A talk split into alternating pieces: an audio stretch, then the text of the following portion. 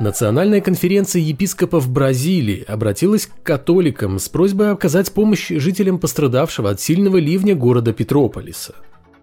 15 февраля на населенный пункт обрушились проливные дожди, в результате чего многие лишились крова, а более ста человек и своих жизней. Бразильские епископы попросили каждого христианина-католика посильно поддержать жертв климатической трагедии. Однако за помощью служители культа первым делом обратились не к Богу. Понимаю, что когда страдают и гибнут люди, шутки совсем неуместны, но вновь и вновь мы возвращаемся к старым как мир вопросам, которые, несмотря на многовековые интеллектуальные выкрутасы служителей культа, актуальны до сих пор. Куда запропастилось христианское божество тогда, когда в нем так нуждаются его почитатели? Почему Бог не отзывается на молитвы? Почему спокойно смотрит на гибель десятков людей? Почему в конце концов допустил все это в мире, где, как утверждается, ничто не происходит без его воли? Увы, вопросы эти адресованы в ту же пустоту, где существует этот самый, к большому сожалению верующих, несуществующий Бог. Это 348 выпуск атеистического дайджеста. Еженедельного подкаста о том, что вера – дело личное, а не государственное – атеизм – норма жизни.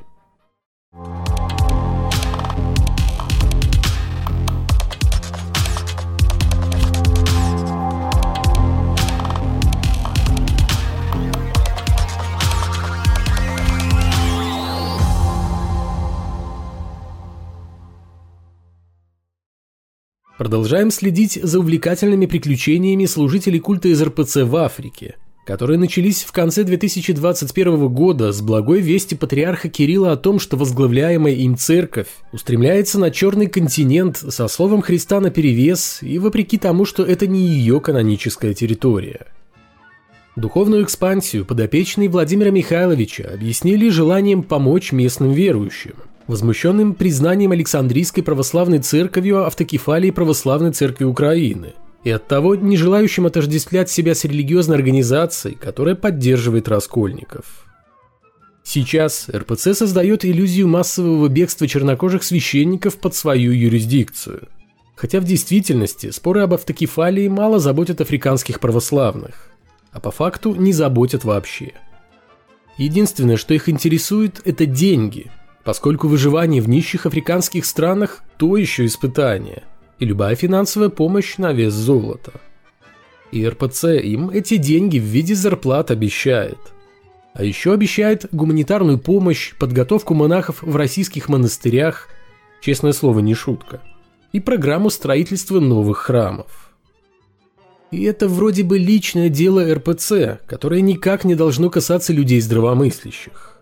Но, боюсь, все же касается поскольку программу помощи братским народам во Христе церковь, скорее всего, будет осуществлять, как она это любит, при активной поддержке спонсоров. Не только частных, но и имеющих прямой доступ к государственным финансам. Да и миграция священников и верующих в РПЦ, которая просто выводит из себя руководство Александрийской церкви, для которой Африка является канонической территорией, не выглядит такой уж массовой.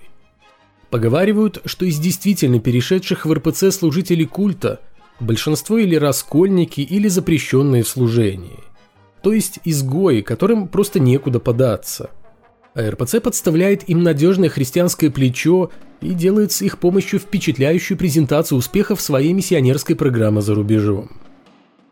В общем, приключения продолжаются, а мы будем внимательно за ними следить. В последнее время нервы хоть и бывшего, но все же живого папы римского Бенедикта XVI порядком подшатала всплывшая на поверхность скандальная история более чем 30-летней давности, из-за которой экс-главу церкви обвинили в покрывательстве священников а вот как назвать слишком любвеобильных служителей культа, предпочитающих в качестве объектов своей любви несовершеннолетних мальчиков и девочек – если YouTube всегда грозит мне пальцем за видео, в которых упоминаются эти самые священники, называемые словом на букву «П». Что ж, для конспирации назовем их, например, особыми священниками. Ну, вот такие они необычные, не такие, как все. Так вот, Мюнхенское адвокатское бюро утверждает, что в 80-х годах Бенедикт и палец о палец не ударил, чтобы убрать из прихода руководимой им епархии четырех таких вот особых пастырей. Хотя знал о том, что они уже попадались на проявление нездорового интереса к детям. На защиту папы сегодня встали нынешний глава Ватикана Франциск, лицо более чем заинтересованное в сглаживании конфликта, и немецкий кардинал Герхард Мюллер – которого самого подозревают в покрывательстве особых служителей культа.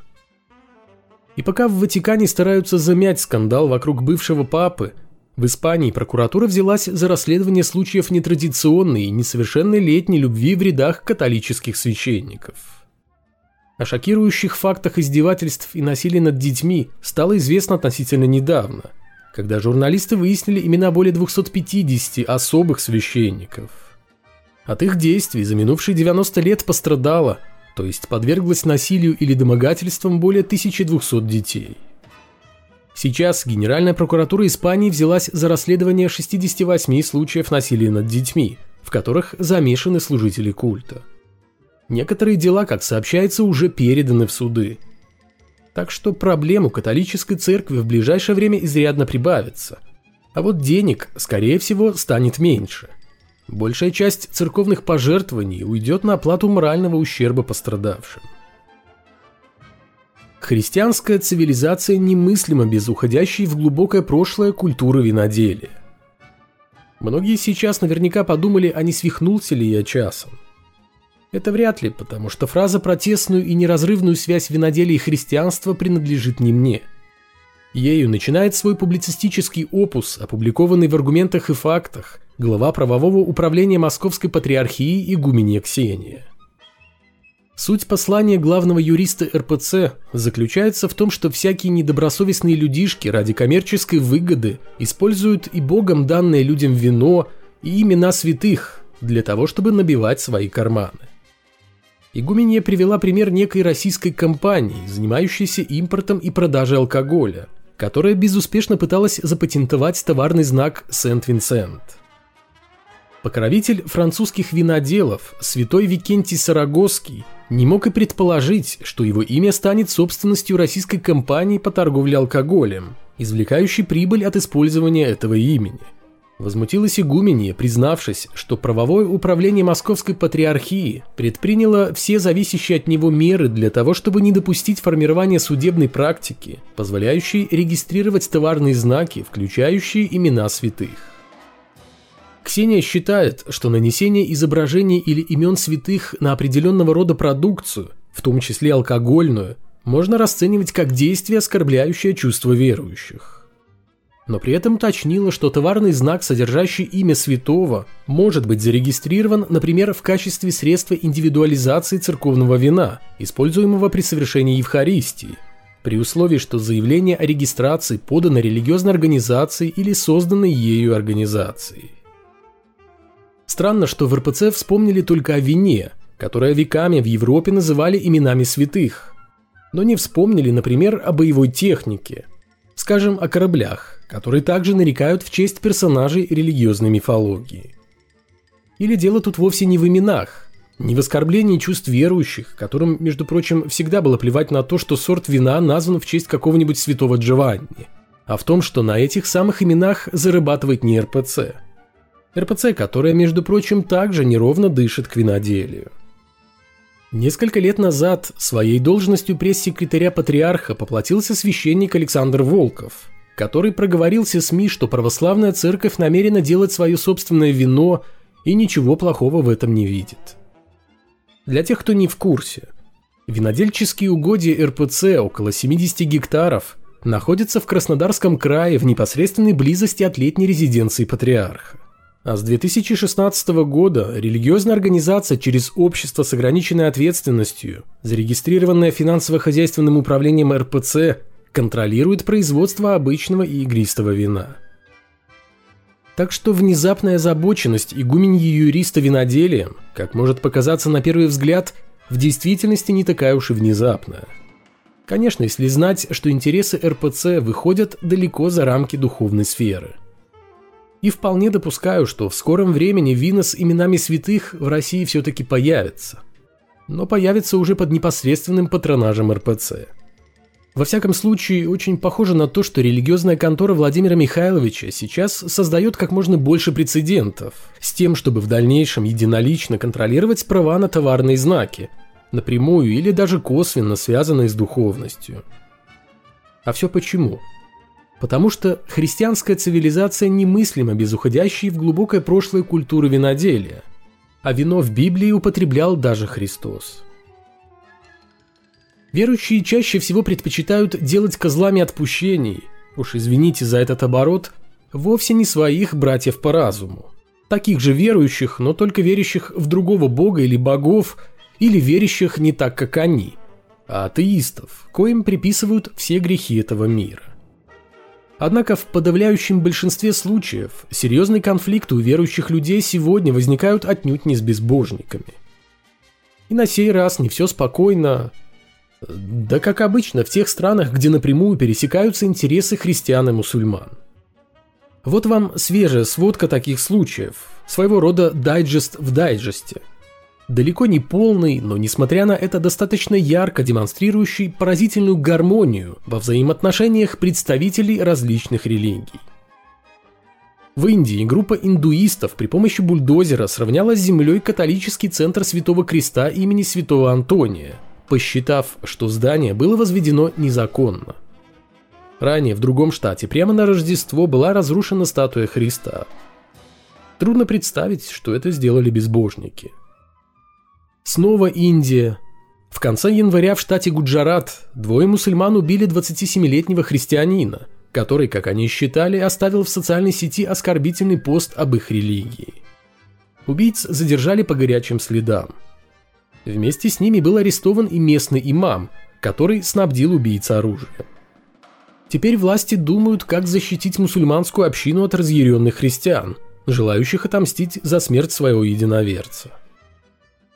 В Конго исламские боевики убили 36-летнего католического священника. В начале февраля в Пакистане расстреляли машину с тремя англиканскими пасторами. Один убит, другой получил тяжелые ранения – а в Либерии во время крестного хода на христиан напали неизвестные вооруженные ножами. Тоже очень сильно сомневаюсь, что это были атеисты-диверсанты. В конце января во французском городе Блуа 48-летний мусульманин пришел в католический храм. Для духовных бесед о Боге мужчина прихватил с собой Коран и нож. Удивительно, что обошлось без жертв. Только в 2021 году во Франции зафиксировано более 800 случаев притеснения христиан, в том числе и нападений. Конфликтовали католики, однако, далеко не с атеистами. И если даже в Европе христиане страдают от чрезмерной любви к ближнему, излучаемой представителями других религиозных течений, то на исконной территории этих самых религиозных учений христианам страдать, что называется, сам Бог велел – так, в феврале в Пакистане толпа мусульман, более ста человек, расправилась с 25-летним христианином, владельцем магазина видеоигр.